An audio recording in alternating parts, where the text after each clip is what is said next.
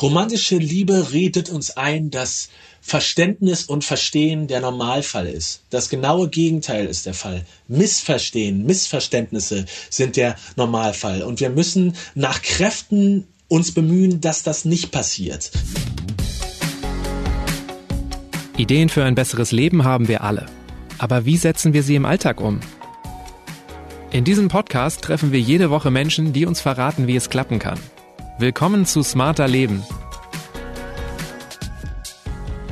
Ich bin Lenne Kafka und das ist heute mein Gast. Ja, einen wunderschönen Tag. Mein Name ist Nils Pickert. Ich bin 43. Ich wohne gegenwärtig in Münster. Ich bin Autor und Journalist und Vater von vier Kindern und ich arbeite vor allen Dingen zu Themen wie Geschlechtergerechtigkeit und Feminismus, Familie und Kinder und solche Sachen.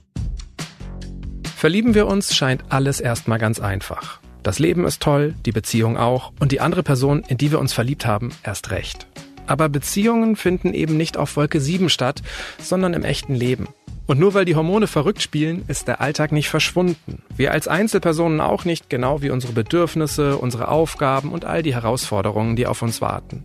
Statt in Träumen und falschen Vorstellungen voneinander zu verharren, müssen wir uns wirklich aufeinander einlassen und echtes Interesse zeigen, sagt Nils. Wir müssen herausfinden, wer wir sind und wie ein gemeinsamer Lebensweg aussehen könnte. Egal wie lang er ist, mit dem Ziel, eine gleichberechtigte Beziehung zu führen. Wie es also gelingen kann, unsere Liebe auf Augenhöhe zu leben, darüber sprechen wir in dieser Folge. Nils, du bezeichnest dein Buch als einen Frontalangriff auf die romantische Liebe mit dem Ziel, die Liebe zu retten. Wieso denn? Ist sie in Gefahr? Liebe ist immer in Gefahr. Also wir haben extrem hohe Trennungsraten. Ähm, das wird auch in der Zukunft nicht besser oder anders werden. Und die Liebe, die wir tatsächlich haben, ist immer in Gefahr durch die Art und Weise, wie wir miteinander reden, beziehungsweise nicht reden. Und auch äh, ist sie in Gefahr von den ganzen Stereotypen und Anforderungen, von denen wir umgeben sind, wie wir uns zu verhalten haben und wie Liebe gefälligst auszusehen hat. Das hat in den wenigsten Fällen mit der Liebe zu tun, die wir tatsächlich leben. Und in den meisten Fällen damit, wie wir zu sein haben, wie wir uns äh, in Medien, in Geschichten, in Filmen, vorstellen, wie Beziehung und Liebe zu sein hat. Und das ist äh, tatsächlich das, was unsere Beziehungen, unsere Liebesbeziehungen attackiert. Und das Buch habe ich schon deshalb auch geschrieben, weil ich mich ähm, für mich selbst und für andere dagegen zur Wehr setzen wollte. Was ist so dein Gefühl? Was bedroht deine Liebe, deine Beziehung am meisten? Ich habe das Buch ja Lebenskomplizinnen genannt, weil ich den Eindruck habe, dass es darum geht, dass man sich in einer Paarbeziehung gegen die herrschenden Zustände auch ein bisschen miteinander verschwören muss. Das bedeutet, ganz einfaches Beispiel, die geschlechtsspezifischen Anforderungen an meine Lebenskomplizin sind deutlich andere und sie sind deutlich übergriffiger und mehr als die, die an mich gerichtet werden. Und es wäre mir jetzt in dieser Aufstellung ein leichtes, mich in dieser Beziehung als der Bessere zu fühlen, derjenige, der mehr damit zurechtkommt, derjenige, der alles besser im Griff hat. Wenn die Realität tatsächlich so aussieht, wenn meine Lebenskomplizin das Haus verlässt, dann wird sie gefragt, was sie mit ihren vier Kindern gemacht hat und wie sie jetzt denn auf die dumme Idee kommt, sich nach draußen zu begeben und ein Leben haben zu wollen und zu arbeiten. Und wenn ich das Haus verlasse, dann kann ich tun und lassen, was ich möchte, kann ich mich auf Bühnen stellen, kann ich so Podcasts wie mit dir machen und das wird mir dann nicht vorgehalten. Und es gibt zwei Optionen. Entweder pumpe ich mein Ego daran auf und halte mich für den Größten oder ich versuche mich mit meiner Lebenskomplizin gegen den Umstand zu verschwören, dass das so ist und versuche mit ihr diesbezüglich auf Augenhöhe zu bleiben. Und das wäre dann meine Wahl. Dein Buch endet dann mit den Worten, passen Sie auf Ihre Liebe auf. Schwingt da nicht auch so ein bisschen Sehnsucht nach so einer ewigen romantischen Liebe mit? Mm, ehrlich gesagt nicht, sondern es schwingt die Sehnsucht oder der Ratschlag mit, die Liebe im Blick zu haben und zu behalten, die man tatsächlich hat. Ich habe das Buch auch aus der Motivation heraus geschrieben, dass in meinem Umfeld einige Paare aus ihrer Liebe gefallen sind und sich getrennt haben, bei denen es eigentlich hätte funktionieren können, die nicht an sich selbst gescheitert sind oder daran, dass sie sich nicht genug geliebt haben, sondern sie sind zum Beispiel daran gescheitert, gescheitert, dass sie sexuelle Lust auf weitere Partner und Partnerinnen hatten und dass in das traditionelle Liebeskonzept, das ihnen übergeholfen wurde, nicht gepasst hat. Oder ich kenne ein paar, die einfach nicht gut darin waren, zusammen zu verreisen und die irgendwann darüber dann gescheitert sind oder die nicht gut darin waren, zusammen zu leben. Aber all diese Dinge haben ja erstmal nichts damit zu tun, ob wir uns lieben oder nicht, sondern das sind Anforderungen, wie wir romantische Liebesbeziehungen zu gestalten haben, die uns aber wegbringen von dem, wie wir tatsächlich sind. Und ob wir wirklich an Menschen sind, die gut zusammen verreisen können, die gut zusammen leben können, die wirklich Lust haben, auf Jahre und Jahrzehnte nur monogam miteinander Sex zu haben, das ist nochmal eine ganz andere Frage als lieben wir uns und wollen wir Zeit miteinander verbringen. Also auf die Liebe aufpassen heißt in deinen Worten im Grunde auch zu schauen, dass man die eigene Beziehung nicht nach fremden Idealen lebt. Erstens das und zweitens zu schauen, wie kann ich den Rahmen, die Rahmenbedingungen für die Liebe, die wir tatsächlich haben, so gestalten, dass sie möglichst robust ist, dass sie uns beide trägt. Und das bedeutet für mich, die Liebe im Auge zu behalten, im Blick zu behalten. Und das bedeutet eben für mich auch, dass man mit Wahrhaftigkeit daran geht und versucht, sich selber ernst zu nehmen in den Bedürfnissen, die man hat und das so authentisch und transparent wie möglich dem Partner oder der Partnerin gegenüber zu kommunizieren. Das bedeutet nicht zwangsläufig, dass diese Bedürfnisse dann erfüllt werden, aber sie sollten doch zumindest gesehen werden und kommuniziert werden, damit ich sein kann, der ich bin und damit ich meiner Partnerin in dem Fall die Chance gebe, mit dem Menschen eine Beziehung zu haben, der ich bin und nicht mit einem Abbild von mir. Wahrhaftigkeit ist so ein großes Wort. Was bedeutet das ganz konkret für dich? Ja, ich habe in dem Buch äh, vier Ws identifiziert, mit denen man einigermaßen dafür sorgen kann, dass man sich in Liebe hält. Das wären Wohlwollen, Wahrhaftigkeit, Wissbegier und Wandelbarkeit. Und Wahrhaftigkeit bedeutet, dass man mit großer Ernsthaftigkeit und Transparenz wirklich versucht, darüber nachzudenken, wer man ist, was man möchte und wie man liebt und das zu kommunizieren. Ansonsten läuft man Gefahr, dass man inmitten all der Anforderungen, die an uns gerichtet werden, wie wir zu sein haben, wie wir zu lieben haben, sich verliert und dann quasi von sich Avatare schafft, die dann miteinander eine Beziehung führen. Aber dann führe nicht ich mit meiner Lebenskomplizin eine Beziehung, sondern mit dem, was ich von ihr halte, was sie von sich sagt. Und für mich gilt dann das Gleiche. Und wir können das nur lösen, indem wir beide möglichst wahrhaftig damit umgehen, wie wir sind und wie wir füreinander sind. Das klappt nie vollständig, das klappt nie zu 100 Prozent. Es gibt zum Beispiel auch in Beziehungen auf Augenhöhe das Recht auf Geheimnis. Ich bin nicht dazu verpflichtet, alles zu erzählen, was ich bin und was mir durch den Kopf geht. Aber die Dinge, die wichtig sind, um eine Beziehung zu strukturieren. Zum Beispiel, ich sollte meine Partnerin nicht darüber im Unklaren lassen, ob ich Kinder möchte oder nicht. Denn das ist ja wirklich zentral für die Beziehung, die wir leben. Aber trotzdem gibt es darüber hinaus neben diesen Konstanten, diesen Eckpfeilern der Beziehung, über die man so oft wie möglich, so transparent wie möglich kommunizieren sollte, gibt es nach wie vor das Recht auf Geheimnis. Gibt's nichts, was du dir von der romantischen Liebe abschauen würdest für deine Beziehung und dann so ein bisschen auf dich anpassen? Gib mir ein Beispiel, was dir vorschwebt, was du gerne von der romantischen Liebe retten würdest, weil du denkst, eigentlich ist es doch ganz schön und das gehört in jede Beziehung. Naja, im Grunde vielleicht auch das, was in deinem Wort äh, Lebenskomplizin steckt, ne? So verbunden sein für immer jemandem, mit dem man sich manchmal vielleicht auch gegen den Rest verschwört. Mm. Bei dem ersten ist, ich bin nicht zwangsläufig mit meiner Lebenskomplizin für immer verbunden. Das ist schon das, was wir anstreben und äh, wonach es im Moment auch aussieht. Aber das bedeutet nicht, dass unsere Beziehung nicht gefährdet ist. Und das bedeutet auf keinen Fall, dass nicht jeden Tag die Möglichkeit besteht, dass wir scheitern. Ich bin mit meiner Lebenskomplizin schon einige Male an sehr, sehr harte, scharfe Grenzen gekommen, die unsere Beziehung wirklich aufs, aufs Spiel gesetzt haben, wo wir beide oder einer von uns nicht mehr die Kraft hatte, sich im Wohlwollen dem anderen gegenüber zu halten, dann ist die Beziehung in Gefahr. Und dann muss man sehen, dass man äh, tut, was man kann, wenn man diese Beziehung weiterhin aufrechterhalten will, beziehungsweise retten würde. Von daher diese Idee, dass eine Beziehung grundsätzlich nur dann wirklich valide ist und Wert hat, wenn sie auf eine ganz lange Zeit oder vielleicht auf die komplette Lebenszeit ausgerichtet ist, den halte ich für falsch. Ich habe auch nicht gesagt, dass es ähm, unbedingt das Ziel sein muss, aber der Wunsch besteht. Mhm. Und der Wunsch besteht bei dir doch auch. Mhm. Möglichst lange mit deiner Freundin verbunden zu sein, mit deiner Lebenskomplizin. Möglichst gut mit ihr verbunden zu sein. Und bislang hat es immer beinhaltet, dass das äh, Open-End ist. Aber es gibt sehr, sehr gute, sehr valide und wichtige und zärtliche Beziehungen, die einfach nur sechs Monate dauern oder zwei Jahre oder zwei Wochen und die sind nicht minder gegenüber einer Beziehung, die ein Jahrzehnt dauert oder vier Jahrzehnte oder von mir ist auch ein ganzes Leben.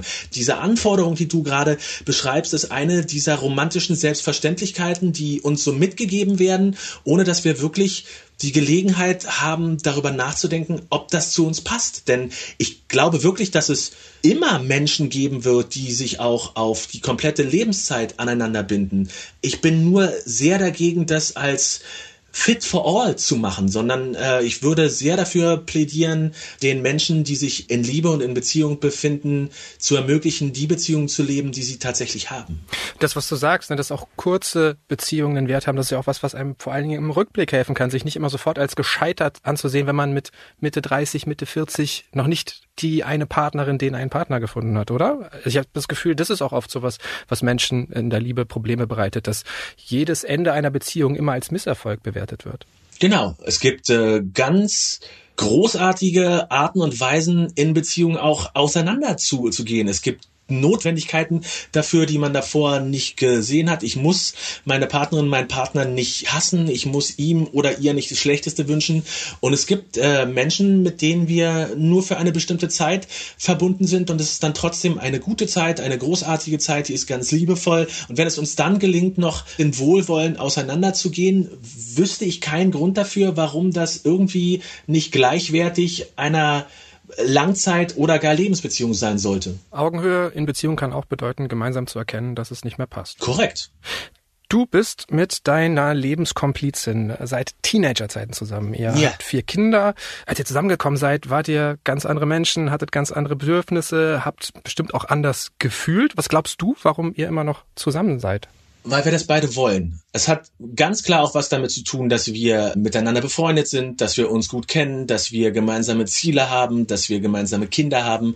Aber das hat im Großen und Ganzen hauptsächlich damit zu tun, dass wir das wollen, weil wir uns gut tun und weil wir äh, Spaß miteinander haben und weil wir immer noch das Gefühl haben, wir haben jetzt quasi faktisch seit ungefähr 18 Jahren Kinder zusammen. Und äh, wir haben beide das Gefühl, dass wir vor 18 Jahren mal mit einem Gespräch begonnen haben.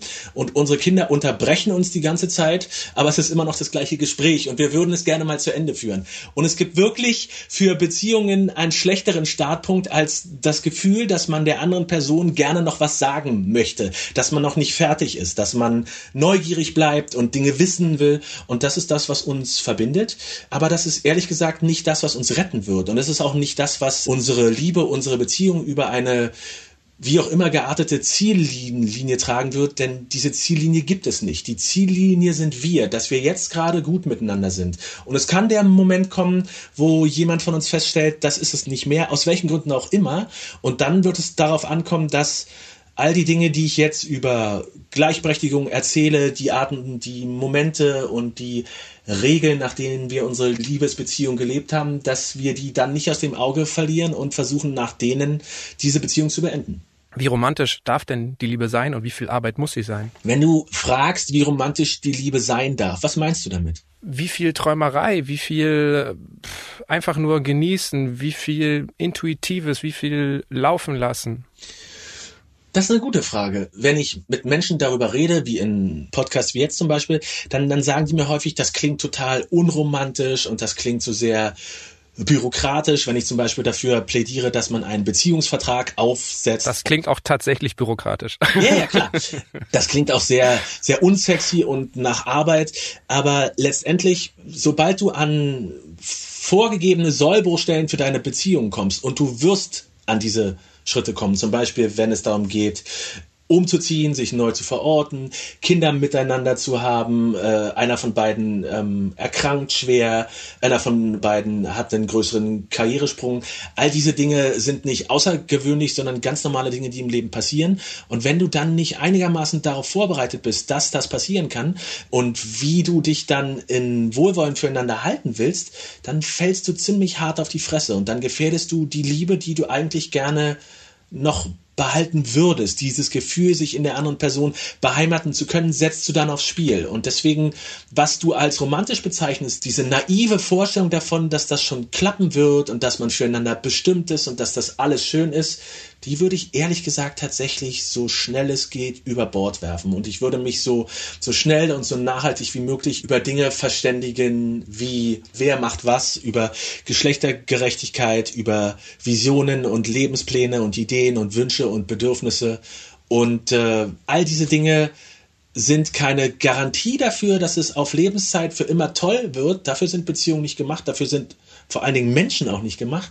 Aber sie sind ein sehr guter Versuch, die Rahmenbedingungen dafür zu schaffen, dass es so gut wie möglich klappt.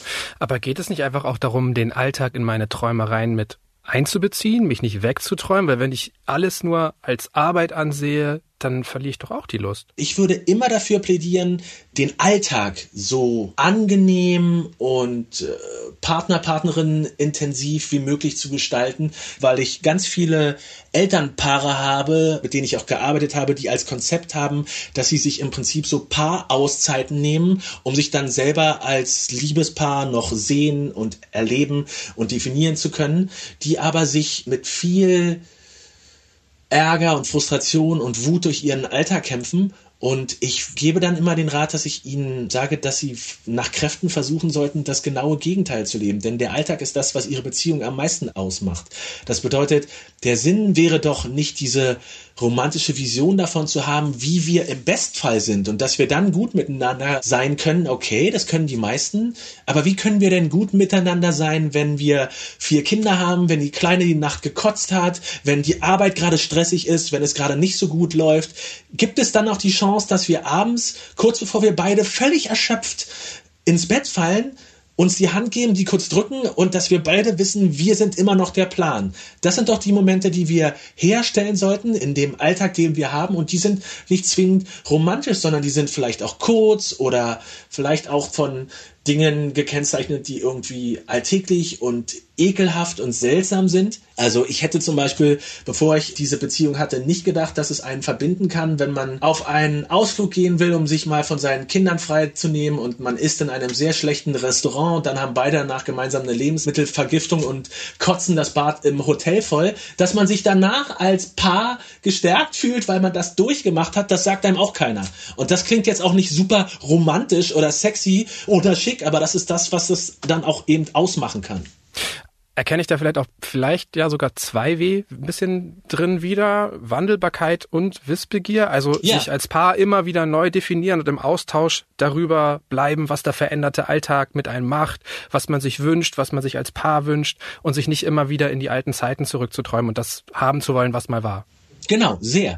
Oder es gibt auch die Situation, dass sich die Partnerin oder der Partner dann eben sehr einen Wandel wünscht, der überhaupt nicht eintritt, weil er oder sie sich schon gewandelt hat. Und dann muss man eben auch sehen, dass man das nicht als Forderung an die Beziehung stellt, du musst jetzt dich wandeln oder du darfst dich überhaupt nicht wandeln, sondern einfach wissbegierig darauf bleibt, wie die andere Person wirklich ist. Und dann bleibt es ja mir überlassen, inwiefern ich dann eine informierte Entscheidung darüber treffe, ob ich noch weitermachen will und kann, damit mich in der anderen Person zu beheimaten oder ob ich das aufgebe. Und dann muss ich mich neu orientieren und mich neu bewegen.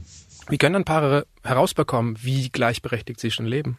Oder wie sehr auf Augenhöhe? Es gibt tolle Bücher dazu, es gibt äh, tolle Autorinnen und Autoren, die viel darüber sprechen. In den letzten Jahren ist vor allen Dingen das Thema Mental Load sehr, sehr groß geworden. Insbesondere Männer sollten da einen Blick darauf haben und sich wirklich fragen, wie sieht mein Alltag aus? Wie partizipiere ich an all der gedanklichen Arbeit, die dafür vonnöten ist, um meinen Alltag zu organisieren? Wer schreibt die Einkaufslisten? Wer kauft die Geschenke für die Kinder? Wer ruft die Verwandten an, wenn irgendwer Geburtstag hat, wer weiß die Schuhgrößen, wer hat die Nummern von Ärztin und Arzt im Festnetz eingespeichert. Es sind lauter so Sachen, die statistisch gesehen vor allem Frauen machen und Männer sind dann gefragt, sich wirklich zu hinterfragen, was ist das? Und das nächste ist, ich habe ganz oft, wenn ich aus diesem Buch vorlese oder wenn ich darüber mit Menschen ins Gespräch komme, dann sitze ich vor allen Dingen von Frauen, vor allen Dingen von Frauen, die viele Dinge, die ich anspreche, schon wissen oder schon ahnen und die darüber sehr verzweifelt sind und die dann irgendwann aufstehen und mich fragen, ich habe zu Hause so einen sitzen, der hört mir nicht zu, der macht nicht mit, was soll ich denn tun? Und das Schlimme ist, dass ich ihnen dann sagen muss, leider gar nichts, das ist überhaupt nicht mehr dein Job. Es ist wirklich anstrengend und schade, dass Männer nicht darauf reagieren, wenn ihre Partnerin ihnen sagen, ich kann das nicht mehr, ich schaff das nicht mehr, du siehst nicht, was ich hier tue, ich verliere mich, indem ich laufe Gefahr, aus dem Wohlwollen für dich zu fallen. Ich laufe Gefahr, meine Kraft und meine Lust daran zu verlieren, dich zu lieben, mich in dir zu beheimaten. Bitte hilf mir, dass ich nicht da rausfalle. Und das sind die gleichen Männer, die dann ein halbes Jahr später, ein Jahr später, zwei Jahre später aus allen Wolken fallen, weil sie sagt, ich möchte mich trennen. Und dann gar nicht wissen, woher das kommt.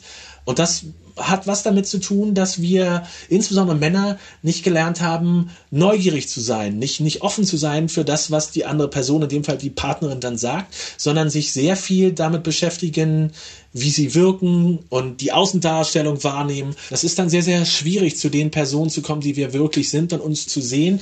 Und es gibt leider sehr viele Beziehungen, die daran scheitern, obwohl die Liebe, die im Kern dieser Beziehung steht, vielleicht einfach es auch wert wäre, gerettet zu werden, saniert zu, zu werden, fort, fortgeführt zu werden. Also müssen wir auch alte Rollenbilder überwinden, um die Liebe zu retten. Unbedingt. Wir können gar keine gleichberechtigte Beziehung führen, wenn wir das nicht tun. Und diese Dinge, ich beschreibe das in meinem Buch, diese Voraussetzungen, die wir führen, auch zum Beispiel die kapitalistischen Voraussetzungen dafür, dass wir in fast allen Gesten, die wir in Beziehungen haben und uns, um uns mitzuteilen, das und wie wir uns lieben, die haben fast alle ein Preisschild. Das heißt, wir sprechen nicht darüber, dass wir gerne mehr Zeit miteinander verbringen wollen, sondern wir reden dann in kapitalistischen Codes und Chiffren darüber, dass wir unbedingt nach Paris wollen oder dass wir diesen Gegenstand brauchen, diesen Blumenstrauß, diese Reise. Das Bedürfnis dahinter ist doch nicht die Reise, sondern das Bedürfnis dahinter ist vielleicht nicht so gestresste Zeiten mit dem Partner zu verbringen oder der Partner irgendwo, wo es schön ist. Das ist aber nicht das Gleiche. Das eine ist ein kapitalistisches Chiffre dafür, das andere ist das Ernst ernsthafte Bedürfnis. Und mit den Rollenbildbildern ist das genau das Gleiche. Wir wachsen mit sehr, sehr harten Zuschreibungen, ich möchte sagen Zurichtungen auf, wie Männer und wie Frauen zu sein haben. Und wenn wir uns nur in denen bewegen, dann ist es so gut wie unmöglich, wirklich auf Augenhöhe eine Beziehung miteinander zu führen. Und die müssen wir sehr hart angehen und aus dem Weg räumen. Und auch nach so langer Zeit, wie ich mit meiner Partnerin schon liiert bin, fällt man immer noch auf die Fresse und stellt dann fest, dass man sich als Dude wie ich dann aus Versehen Tätigkeiten im Haushalt gewählt hat, die einem mehr Applaus bringen als die anderen. Das heißt, man ist dann die Person, die kocht, aber nicht die Person, die putzt, weil wenn man lecker gekocht hat, sitzen die Leute am Tisch und sagen, hm, das war lecker. Aber wie viele Leute gibt es, die dir, wenn du den Abwasch gemacht hast oder den Geschirrspüler eingeräumt hast, sagen, vielen Dank, das war sehr nötig. Die Küche sah aus, als hätte man sie zerbombt. Das heißt, selbst wenn ich, wie in meinem Fall, der Dude bin, der gleichberechtigt viel oder sogar mehr im Haushalt macht, dann gibt es trotzdem den Moment, wo man dann feststellt, okay, Moment mal, was tue ich hier eigentlich und was bedeutet das? Du schreibst aber auch, Gleichberechtigung bedeutet nicht gleich machen oder aufwiegen. Das 50-50-Prinzip funktioniere nicht, wenn es darum geht, den Alltag zu bewältigen. Wie verhindern wir, dass es am Ende dann doch wieder 60-40, 70-30, 80-20 zugunsten des Mannes wird? nehmen wir mal an, du hast eine klassische Beziehung und der Mann macht vielleicht maximal 30 Prozent mit. Ich würde dem Mann zugestehen, dass er nicht Gedanken lesen muss, um zu erahnen, dass da eine Schieflage ist. Aber in den meisten Fällen ist es doch so, dass die Frau das dann kommuniziert. Das ist mir zu wenig, ich brauche Hilfe, wo bist du, ich saufe hier gerade ab. Und wenn der Mann dann nichts tut, dann müsste er sich, nachdem wie ich äh, Liebesbeziehungen verstehe, schon fragen lassen, Alter, wo ist denn dein Wohlwollen gerade? Ich dachte, du liebst diese Person. Wo ist denn deine Wissbegier ihr gegenüber? Ich dachte, du willst wissen, wie es ihr geht. Ja, wo ist deine Wandelbarkeit, irgendwas zu tun, um dich in der Liebe zu deiner Partnerin halten zu können? Und wo ist die Wahrhaftigkeit, dass du dir zugestehst, dass du hier nicht ansatzweise so mitmachst, wie du solltest und ihr zugestehst, dass sie wirklich das ist, was sie sagt? Um dieses Verhältnis aufrechtzuerhalten, brauchst du doch nicht nur Dinge, die du übersiehst, die sich einschleichen, wo dann beide nach fünf Jahren sagen, ha, das haben wir überhaupt nicht gemerkt und jetzt sind wir von 50, 50 Meilen weit entfernt, sondern, entschuldige, das ist einfach nur eine Ausrede, sondern du brauchst dafür die ganz bewusste Entscheidung als Mann, dich so bequem wie möglich dahin zu richten und zu sagen, das geht mich nichts an, obwohl deine Partnerin dir ständig und immer wieder sagt, wie fertig sie ist und wie sehr sie dich braucht. Und das hat nichts mit dem zu tun, was du und ich hier gerade seit einer halben Stunde als Wohlwollen bezeichnen. Es tut mir leid, aber gar nicht.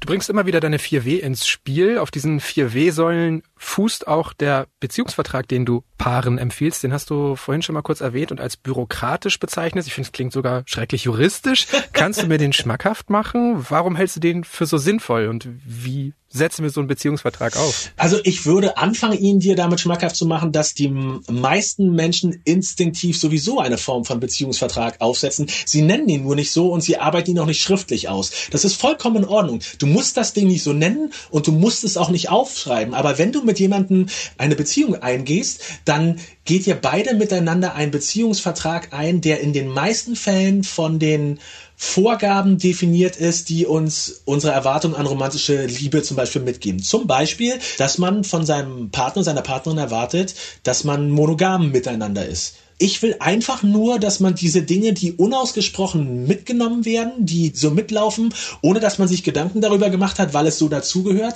dass man die mal auf den Tisch packt und sagt, wollen wir das eigentlich? Ich liebe dich, ich liebe es, Zeit mit dir zu verbringen, aber ich habe ganz klar auch sexuelles Interesse an anderen Menschen. Gibt es irgendwie eine Art und Weise, wie wir das in unsere Beziehung implementieren können?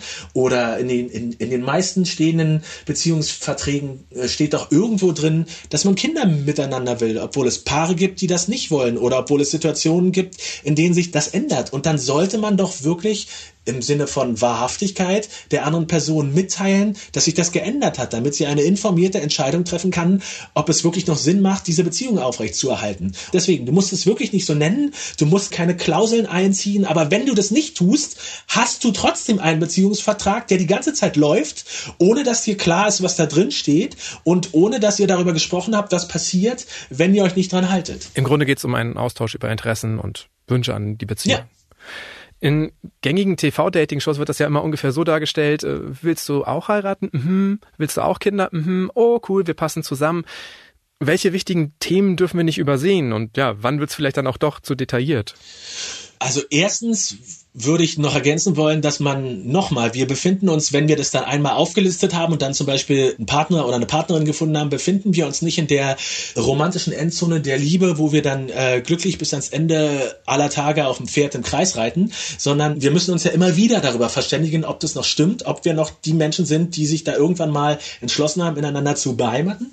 Dazu gehört äh, ganz klar so Fragen, wer ist in welcher Art und Weise für Care-Arbeit zuständig, sich halt für kümmern, für Pflegen, seines Freunde, Freundinnen, Angehörige, die Kinder, Haushalt.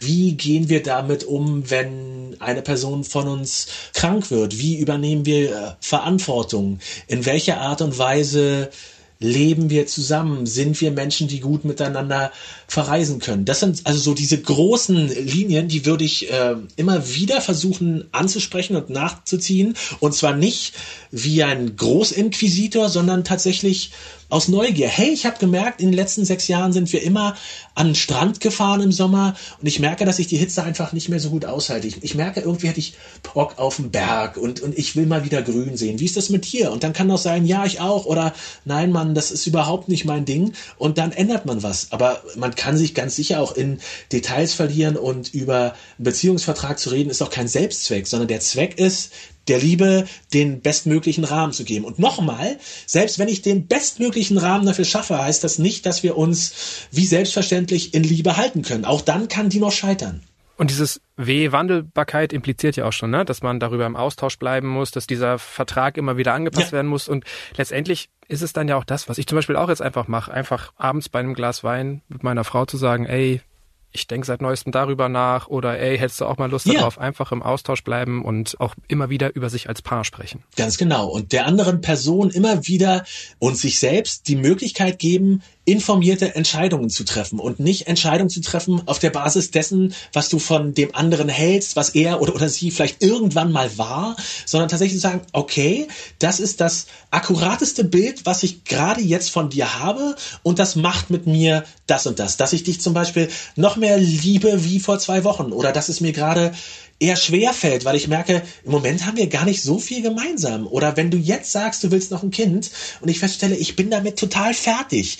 Ich will das nicht mehr. Definiert uns das so sehr, dass wir uns trennen müssen? Okay, dann sollten wir das vielleicht tun, weil äh, das ja womöglich auch keinen Sinn macht, dich dann in einer Beziehung zu halten, wo dieses Grundbedürfnis für dich nicht erfüllt werden kann und für mich dann eben auch nicht.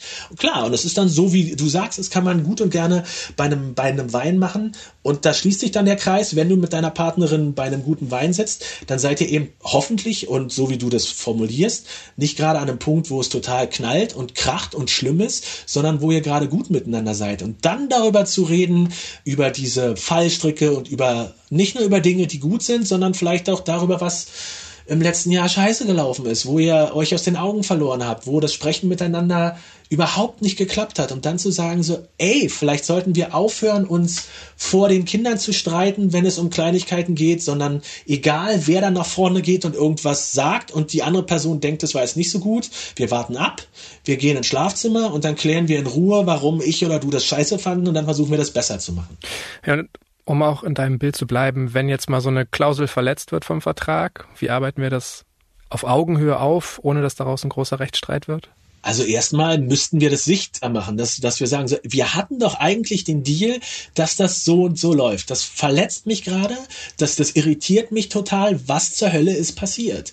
Romantische Liebe redet uns ein, dass Verständnis und Verstehen der Normalfall ist. Das genaue Gegenteil ist der Fall. Missverstehen, Missverständnisse sind der Normalfall. Und wir müssen nach Kräften uns bemühen, dass das nicht passiert. Und genau deswegen ist der Fall, den du gerade ansprichst, das ist dann eben nicht so, dass man dann sich über einen Vertrag beugt und sagt, ha, hier hast du die Klausel XY verletzt und jetzt gibt's die und die Vertragsstrafe, weil nochmal, das Ding ist kein Selbstzweck, sondern das Ziel ist, sich in Liebe zueinander halten zu können und auch zu sehen, wenn das nicht mehr möglich ist, dann eine informierte, gute Entscheidung zu treffen, sich voneinander lösen, sich voneinander trennen zu können und diesen Prozess des sich ineinander beheimaten dann eben abzubrechen und aufzulösen und äh, zu sagen, das war's dann jetzt für mich und das war's dann wohl auch für uns. Und dann guckt man sich an, was passiert ist. Sag mal, hey, ich habe eine Vasektomie machen lassen. Wir waren beide total dafür. Was mache ich, wenn meine Lebenskomplizin morgen sagt, ich will aber noch ein Kind?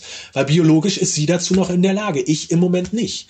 Und dann hilft es mir nicht, dass ich mich über einen Vertrag beuge und sage, aber du hast vor drei Jahren gesagt, dass du das nicht willst und wir haben uns voll darauf geeinigt. Das sorgt jetzt für XY, sondern ich muss das feststellen. Und ja, was machen wir dann miteinander? Äh, vielleicht muss ich die rückgängig machen. Vielleicht muss ich reevaluieren, ob ich noch Kinder will, vielleicht muss auch sie das tun. Und wenn wir an beiden Stellen nicht weiterkommen und wir hart und fest darauf basieren, dass das für unsere Beziehung überlebenswichtig ist, dann müssten wir uns trennen.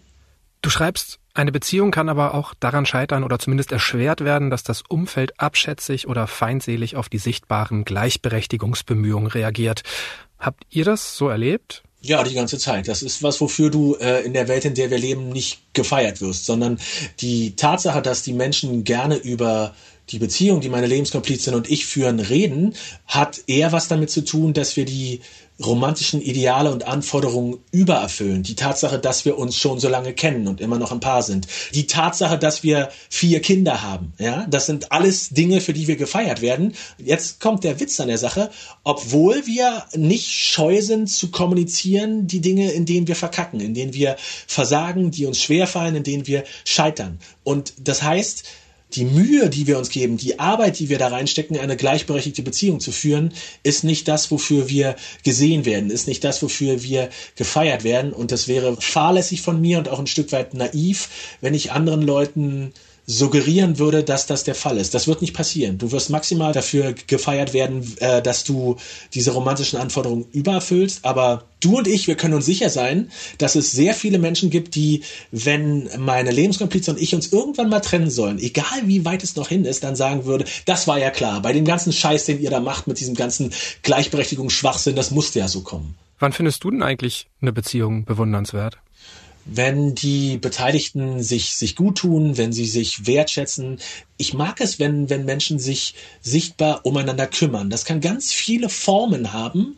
Mich faszinieren Beziehungen, die gut sind und die toll sind und die nicht so sind wie die Beziehungen, die meine Lebenskomplize und ich miteinander haben. Das ist auch einer der Motive, weshalb ich das Buch geschrieben habe, weil ganz viele Paare auf mich und meine Lebenskomplizen zugegangen sind und gesagt haben, ihr habt ja so eine tolle Beziehung und warum haben wir die nicht? Und ich dann festgestellt habe, aber hey, das, was ihr gerade miteinander habt, es ist doch auch total super. Also das, wie ihr miteinander lebt, das spiegelt ihr mir beide, fühlt sich doch total gut an. Dafür müsst ihr euch nicht drei Jahrzehnte kennen und ihr müsst auch nicht vier Kinder haben und meine Lebenskomplizen und ich sind relativ streitfrei im Moment. Ihr müsst auch nicht so streitfrei leben wie wir. Streiten oder Kinder, das sind alles keine Voraussetzungen dafür, dass eine Beziehung gelingt oder gut ist oder in Liebe ist. Und solche Beziehungen begeistern mich, weil die so anders sind als meine und gleichzeitig so gut und tatsächlich einfach der lebende Beweis für, für die Thesen, die ich in diesem Buch entwickle, dass es eben kein Fit for All gibt und wenn man das und das tut, dann hat man eine gleichberechtigte Beziehung und nur das ist Liebe, sondern im Zweifelsfall gibt es so viele Liebesbeziehungen, wie es Liebespaare gibt. Und äh, ich bin einfach nur großer Fan davon, den Betreffenden dabei zu helfen, diese Liebe so weit es, so weit wie möglich zu tragen und sie so widerstandsfähig wie es geht zu machen, damit sie möglichst viel Spaß daran haben. Auch wenn eine Liebe auf Augenhöhe immer wieder Arbeit, Streit, Auseinandersetzung, Austausch bedeutet, wann kannst du eure Liebe, euren Alltag, eure Routinen einfach nur genießen? Fast immer. Das ist immer eine Form von Gleichzeitigkeit. Auch so was eine falsche Idee, die romantische Liebe in unsere Hirne implantiert hat, dass es da ein Entweder-Oder gibt, dass man entweder gut miteinander ist und man kann die Beziehung genießen oder es gibt äh, Streit und es gibt Stress und man ist nicht gut miteinander. In den meisten Fällen ist es eine Mischung aus beiden. In den meisten Fällen, in denen ich mich in meinem Alter gut fühle, und das ist oft so, gibt es einen Berg von Arbeit, den wir vor uns hinschieben, irgendein Problem, das wir in naher Zukunft noch tackeln müssen, bei dem wir nicht genau wissen, wie wir dahinter kommen. Es gibt irgendwas, was wir eigentlich mal wieder miteinander besprechen müssten, damit es richtig gut ist. Und gleichzeitig gibt es ganz viele Dinge, die total großartig sind, die sich gut anfühlen, die sich richtig anfühlen, die mir auf ganz intime und deutliche Art und Weise klar machen, dass es richtig und gut ist, sich in diesen Menschen jetzt gerade auf die Art und Weise, wie wir es tun, zu beheimaten. Und noch mehr Anregungen zum heutigen Thema gibt Nils Pickert in seinem Buch Lebenskomplizinnen. Liebe auf Augenhöhe. Der Link steht wie immer in den Shownotes dieser Episode. Über Feedback und Themenvorschläge freue ich mich jederzeit. Einfach eine Mail schreiben an smarterleben.spiegel.de oder auch als Text- oder Sprachnachricht per WhatsApp an die 0151 728 29182. Die nächste Episode erscheint am kommenden Samstag auf spiegel.de und überall, wo es Podcasts gibt. Dank geht an Marc Glücks und Olaf Häuser für die Unterstützung bei dieser Folge und das war's für heute. Tschüss, bis zum nächsten Mal.